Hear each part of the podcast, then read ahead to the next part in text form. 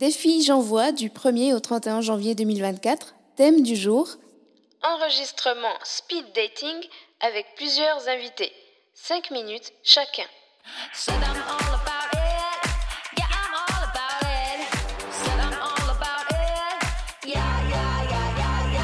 Plaisir et handicap, c'est le podcast qui parle ouvertement des sujets jugés sensibles. Peu importe notre situation, on a tous droit au plaisir.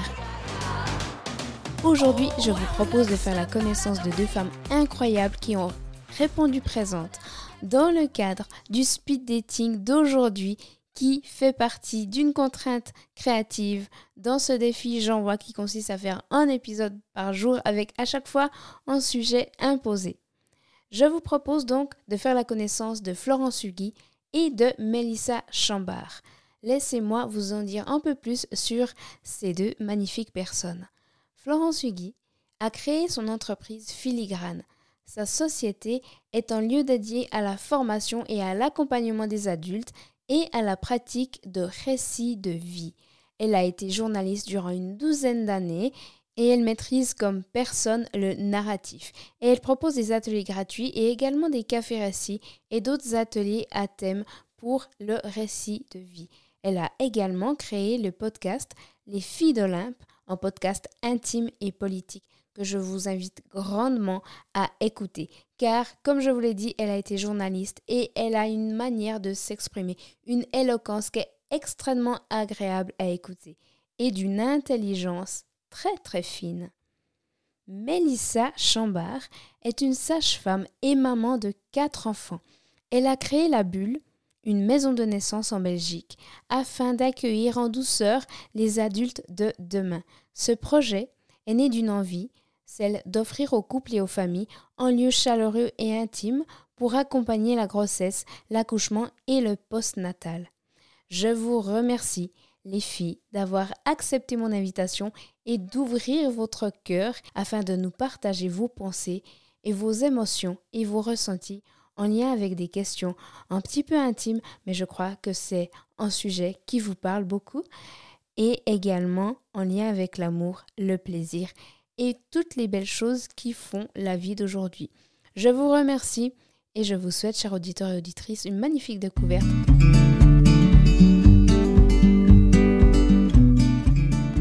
La personne qui t'a le plus appris à propos de l'amour. Hmm. La personne qui m'a le plus appris à propos de l'amour. Au sens large, on est d'accord? Euh, eh bien, je dirais que c'est ma deuxième fille. Euh, pourquoi? Parce qu'elle m'a... Euh, c'est c'est la... Allez, ma deuxième, c'est celle qui m'a le plus emmenée loin dans mes retranchements et à me questionner au niveau de ma parentalité, etc. Et en fait, à me à me questionner sur qu'est-ce que c'était que l'amour inconditionnel. Parce que, enfin, il n'y a rien à faire. Moi, j'ai été élevée d'une manière où on nous a un peu inculqué qu'on devait mériter l'amour de nos parents, qu'il fallait, euh, tu vois, rentrer dans un cadre, euh, ramener des bons points, euh, être un enfant sage, etc. Et j'en ai beaucoup souffert parce que mes, parents, ils avaient une vision de moi qui était, qui était un, peu, enfin, qui n'était pas un peu, mais qui était biaisée par rapport à comment est-ce qu'ils voyaient ma, ma mère, etc. Et j'en ai, ça a été assez compliqué pour moi. Et franchement, euh, ma petite Joséphine, elle m'a emmenée tellement loin. C'était euh, c'était c'était très intense avec elle, c'était très difficile. Et, je crois que elle m'a appris à ouvrir mon cœur, en fait. C'était une enfant très très intense. Elle l'est toujours un peu, hein, mais en grandissant, ça s'apaise. Et surtout, elle est plus rationnelle, j'ai envie de dire. Mais parfois, elle, elle avait vraiment des moments où ses émotions venaient l'envahir très très très fort et que c'était euh, ça explosait en fait. Pour moi, c'était c'était vraiment ça. Et c'était moi apprendre à à l'accueillir comme elle était et à, à me dire en fait, d'une part, elle maîtrise pas ce qu'elle est en train de faire. C'est vraiment euh, les émotions qui venaient l'envahir. Et en fait, avec le temps, ce que j'ai appris à comprendre, c'est qu'elle est hypersensible. C'est pas, euh, c'est que elle déborde de partout parce que elle est envahie de partout par tout ce qui l'entoure. Et du coup, moi, j'ai appris à prendre sa... Pas à prendre sa place, mais à me mettre à sa place pour mieux comprendre ce qu'elle vivait et, euh, et, et, faire barrière pour elle. Donc, ça veut dire que je me suis rendu compte qu'il y avait des choses pour lesquelles c'était pas adéquat, il y avait des, des, moments où, l'environnement n'était pas adéquat pour elle. Ça m'a amené à prendre des décisions comme l'arrêt de l'école. Donc en fait, l'idée de, de l'instruction à, la maison, elle vient en grande partie de ce que Joséphine vivait à l'école. Donc ça veut dire qu'en fait, moi, j'ai pris sur moi, parce que sur le moment, c'était pas très, c'était pas, c'était pas très fun ce que je vivais avec elle. Mais en fait, c'était euh, mettre en avant son confort à elle et ce que je, je me disais qu'on pouvait développer pour elle pour qu'elle soit plus euh, confiante euh, en elle et que ça se passe mieux en prenant une décision qui était dans son sens à elle. Et, et pour moi, ça c'était... Tu sais, j'entends, là, j'ai encore accueilli des parents aujourd'hui qui me disaient ah, vivement qu'ils reprennent l'école parce que là, c'est vraiment très dur, etc. Et en fait, je me, je me disais, ben, j'aurais pu dire ça aussi. Et en fait, euh, j'ai pris le choix de mettre, de la mettre elle avant mon confort. Et maintenant, on en a gagné dans notre, dans notre relation et dans, dans le lien qu'on a. Elle m'a appris à, à vivre les choses différemment. La personne qui m'a le plus appris à propos de l'amour, C'est un peu compliqué de répondre à sa question parce que c'est une personne qui, euh, qui n'est pas officiellement dans ma vie et qui euh, garde une place très secrète dans mon existence et qui est, euh, je pense, qui est un homme et qui est un homme qui m'a énormément appris sur l'amour, énormément appris sur l'amour physique, mais sur l'amour à d'autres niveaux également qui me remet beaucoup en question. Et qui, euh, qui est toujours sur le fil entre amour et d'autres choses. Alors c'est quoi les autres choses hein? Grande question. Pourquoi est-ce que les gens se souviendront de toi, à ton avis? J'espère qu'on se souviendra de moi J'espère qu'on se souviendra de moi pour ce que j'apporte aux personnes que j'accompagne, pour la cohérence de mes activités, pour la mission qui est la mienne et les valeurs que je défends, pour une vision de la société euh, suffisamment ouverte et suffisamment plurielle pour que chaque personne puisse y trouver une place. Pour toutes ces choses-là.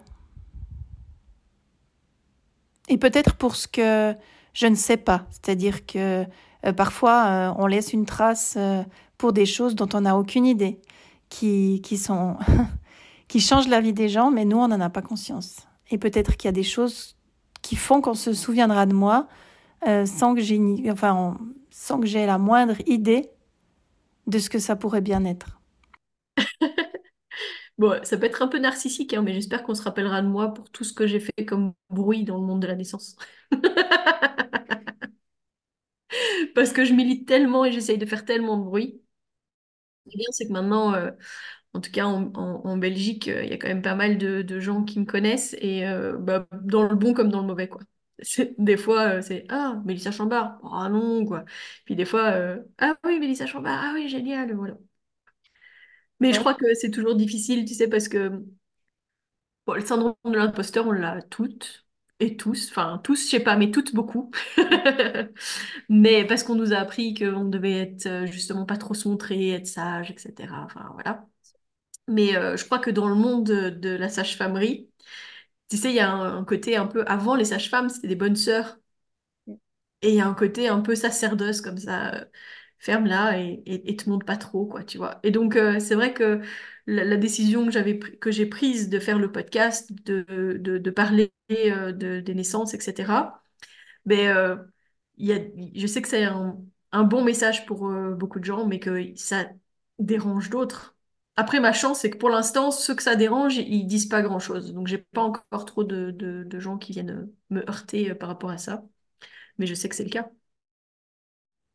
C'est un peu, euh, genre, ça discute entre gynéco, puis ça montre des photos euh, des, des, trucs que je partage et qui dit, mais t'as vu celle-là, t'as vu ce qu'elle fait, euh, complètement freak, là. c'est pas grave. C'est, donc, c'est les gynécos que ça dérange. Souvent, oui. Ok, d'accord. Oui, c'est le corps médical qui est bien établi, qui est là depuis des années, et puis qu'on vient. C'est ça. Et puis moi, je viens, je viens remuer dans les brancards.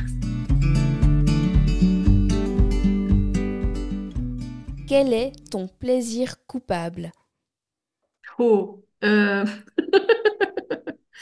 mon plaisir coupable, les Kinder Bueno. Ouais, ouais, ouais, ouais. J'essaye de, de, de, de diminuer. Mon plaisir coupable. Hmm. Alors, les plaisirs, c'est pas souvent coupable chez moi, mais je dirais qu'en ce moment, il y en a un un peu particulier qui sont les, que sont les snacketti. Alors, je pense pas que nos amis français et québécois connaissent les snacketti. Moi, je les ai redécouvertes, euh, je les ai redécouverts il y a très très peu de temps. C'est des espèces de croustilles, comme on dirait au Québec, et des espèces de chips, comme on dirait peut-être partout dans le monde, qui sont euh, au paprika et qui sont vraiment comme soufflés à l'air, c'est-à-dire qu'on a l'impression qu'on mange de l'air, ce qui est évidemment faux. Et, euh, et mon plaisir coupable du moment, c'est ça.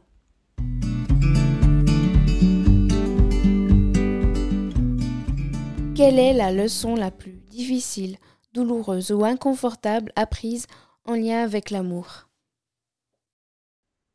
Oh, c'est dur ça. La leçon la plus difficile que j'ai vécue en lien avec l'amour.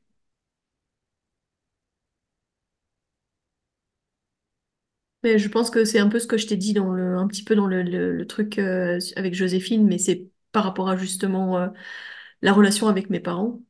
C'est justement euh, le fait de devoir mériter l'amour de quelqu'un, de devoir euh, prouver que tu mérites euh, cet amour, etc. Et en fait, te, limite t'épuiser à essayer de rentrer dans le cadre euh, et avoir quand même la déception que ce soit pas, pas entendu, pas vu, euh, que ce soit encore... euh, Parfois, moi, je me souviens avoir essayé de faire des choses euh, et que ce soit totalement déconstruit, changé à leur avantage.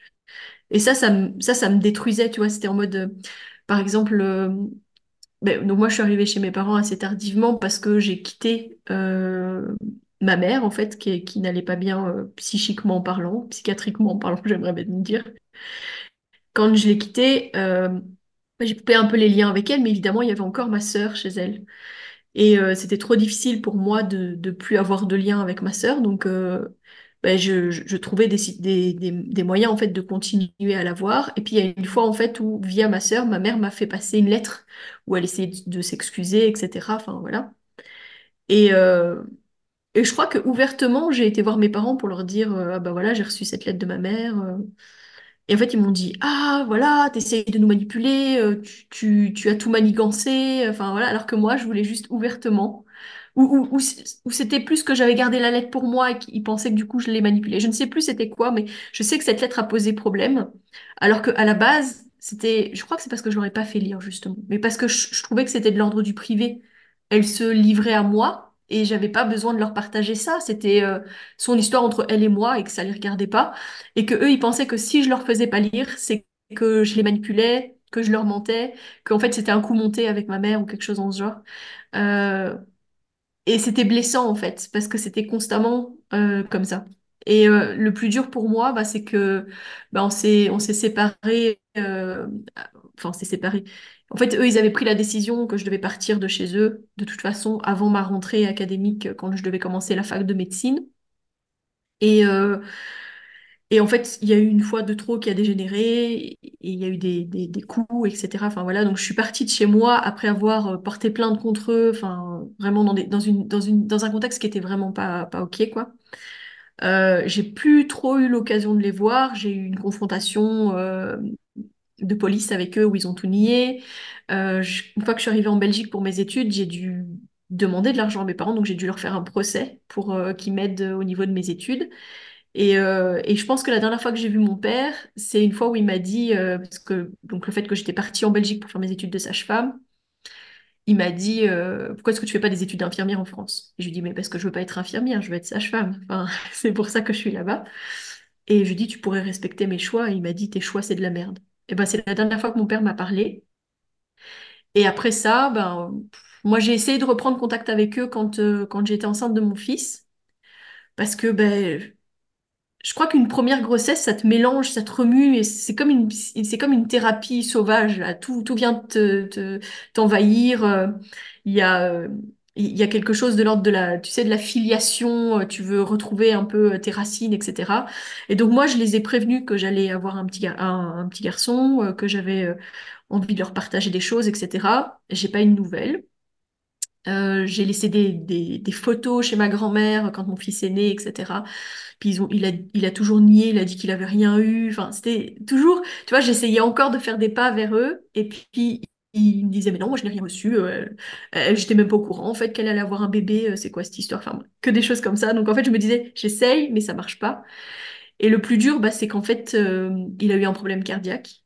Euh, on m'a appelé pour me dire, écoute, ton père, il a été opéré.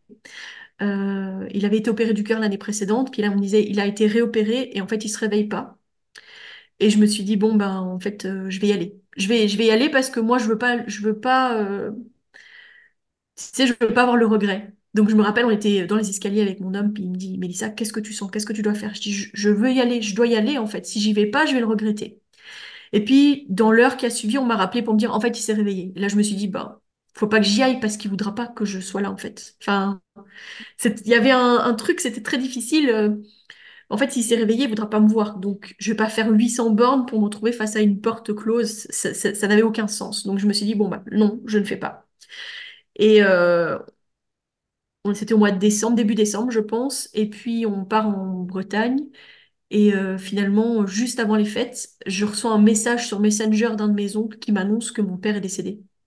Donc, pas de coup de téléphone, pas, enfin voilà, via Messenger. Donc, c'était, euh, je tombe de, des nues comme ça, je sais plus quoi faire, je sais, est-ce que, est-ce que je dois y aller, est-ce que je dois pas y aller, est-ce que je vais aller à ses funérailles, qu'est-ce que je vais faire, enfin, c'était assez difficile, période de Noël, enfin voilà, c'était euh, un peu compliqué. Et puis mari me dit, euh, mais ça, si tu dois y aller, tu, y vas, quoi. On, va prendre euh, nos affaires, on va aller jusqu'au Lyon, c'est pas grave.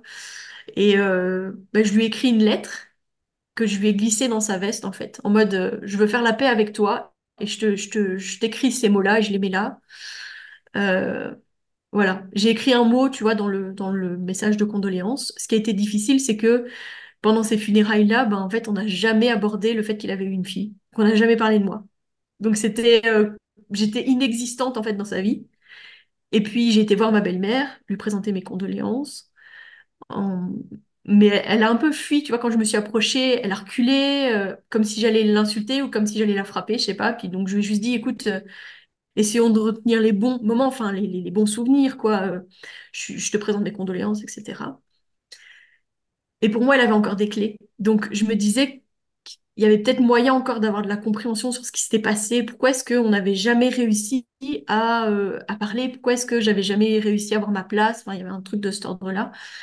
Et euh, on avait rendez-vous pour, euh, bah, pour la succession, en fait, parce que j'étais sa seule, euh, sa seule fille. Donc, voilà. Et elle est jamais venue à la succession. C'est-à-dire que je l'ai attendue chez le notaire avec des photos de mes enfants, parce que j'étais encore dans cette idée de je veux partager avec elle. Bah voilà, j'avais, j'avais eu ma fille entre-temps et je voulais partager avec elle le fait que c'était les petits-enfants de mon père, etc. Donc j'avais encore tout ça, j'avais la boule au ventre parce que je ne savais pas comment est-ce que ça allait se passer, mais j'étais quand même dans cette attente-là. Je suis rentrée en Belgique, mais en colère, tellement en colère, en mode elle est même pas venue, elle devait venir, elle est même pas venue. Et en fait, quand je suis rentrée en Belgique, mon oncle m'a appelé et il m'a annoncé qu'elle avait mis fin à ses jours. Donc elle est partie avec, euh, avec les dernières clés. Et là, je me suis effondrée. J'ai eu des mois et des mois de, tu vois, où j'allais pas bien, quoi. Et ça, c'était pour moi l'épreuve la plus difficile parce que finalement, j'ai jamais réparé, jamais eu les réponses. Et pourtant, je les aimais de tout mon cœur. La leçon la plus douloureuse, la plus difficile que j'ai apprise à propos de l'amour, c'est que parfois on se fait quitter, on se fait abandonner, on se fait lâcher. Et ça, c'est quand même toujours extrêmement douloureux, extrêmement difficile. Parfois, les gens meurent aussi. Hein. Il peut aussi arriver évidemment que des gens disparaissent. C'est pas quelque chose que j'ai beaucoup vécu dans ma vie jusqu'à aujourd'hui. Par contre, euh, des gens qui disparaissent, des gens qui quittent ma vie, des gens que je ne peux plus avoir avec moi, ça, je l'ai appris. Parfois, c'est moi qui fais le choix, mais parfois, c'est pas moi. Et moi, j'ai énormément de peine à perdre des personnes qui sont dans ma vie, qui ont une place importante. Et j'ai beaucoup, beaucoup de peine à les lâcher pour aller vers la suite. Et ça, c'est une constante de mon existence parce que il y a comme quelque chose qui se fabrique, qui se tisse aussi avec les, les gens qui sont des amis, les gens qui sont euh, des gens qui sont autour de moi, qui sont pas forcément des amours.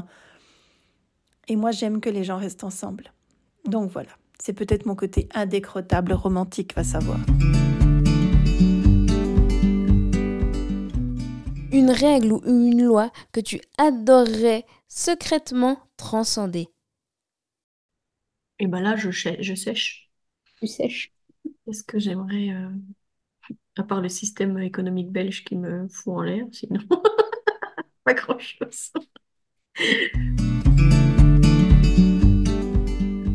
Certaines personnes savent que tu pourrais parler pendant des heures de ce sujet. De quoi s'agit-il exactement?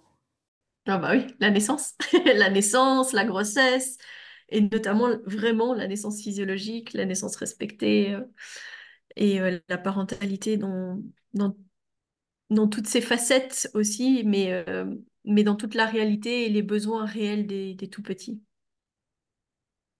Ça, j'en parle déjà des heures et des heures. Je sais pas combien d'heures de podcast j'en suis. Le podcast fonctionne bien. Euh, je, reçois des messages quasi quotidiennement.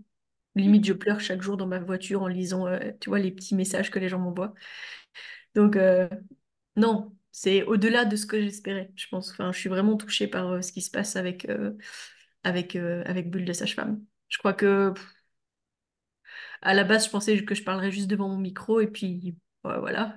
Et puis, euh, ouais, l'académie, ça m'a emmené loin, quoi. Ça m'a emmené loin dans ma réflexion. Et euh, quand je repense à moi, il y a un an, qui allait entamer le, le, challenge de janvier, là, et moi maintenant, je suis.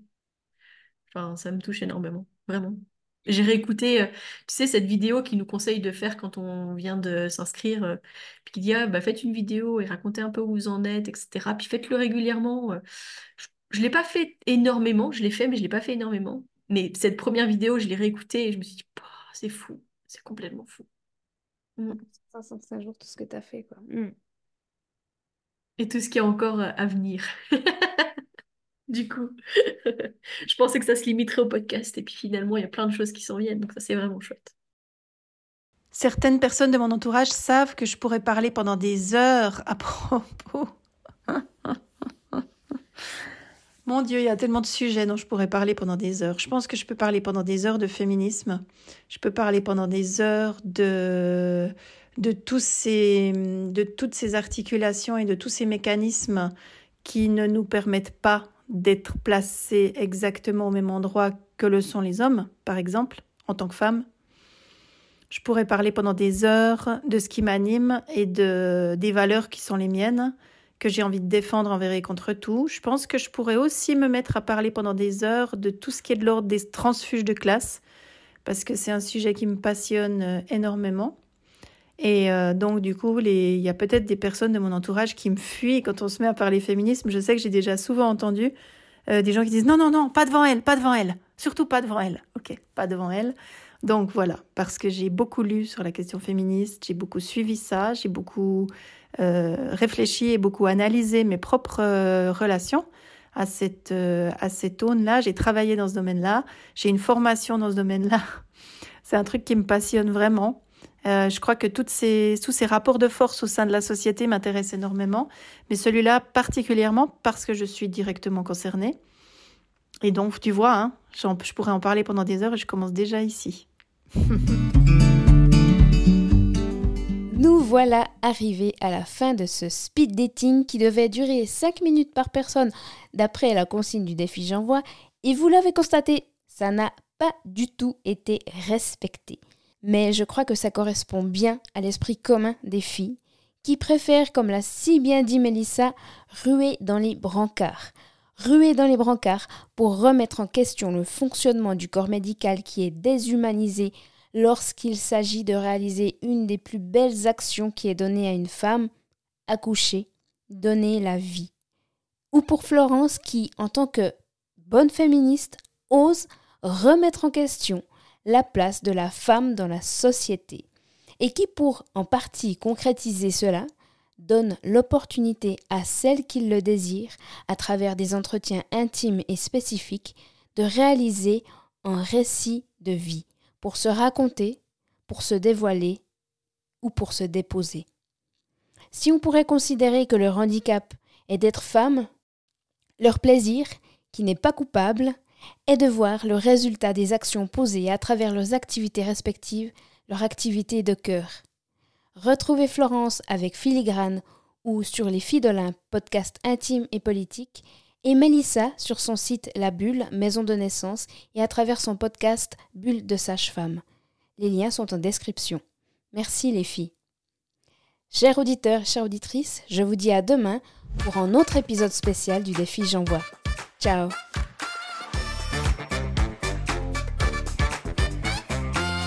Et voilà, cet épisode est déjà terminé. Pour aider à transmettre ce message, en 5 étoiles est grandement apprécié sur ta plateforme d'écoute préférée. Ou mieux encore, en partage sur les réseaux. Je m'appelle Vanessa, j'ai une maladie génétique de naissance qui fait que je me déplace principalement en chaise roulante, mais j'ai décidé que ça ne me définissait pas. Et toi qui m'écoutes non plus ta condition, ton handicap, qu'il soit visible ou non, ne définit pas qui tu es en tant qu'individu. Si pour toi c'est une chose que tu veux changer, sache que je peux t'accompagner dans ce processus grâce à plusieurs outils dont l'hypnose. Tu peux aller faire un tour sur mon site web vanessadro.com v a n e 2 s a d r o z.com. Les endroits où tu peux me contacter sont également disponibles en description. Je te remercie infiniment pour ta fidélité et je te dis à très vite. Ciao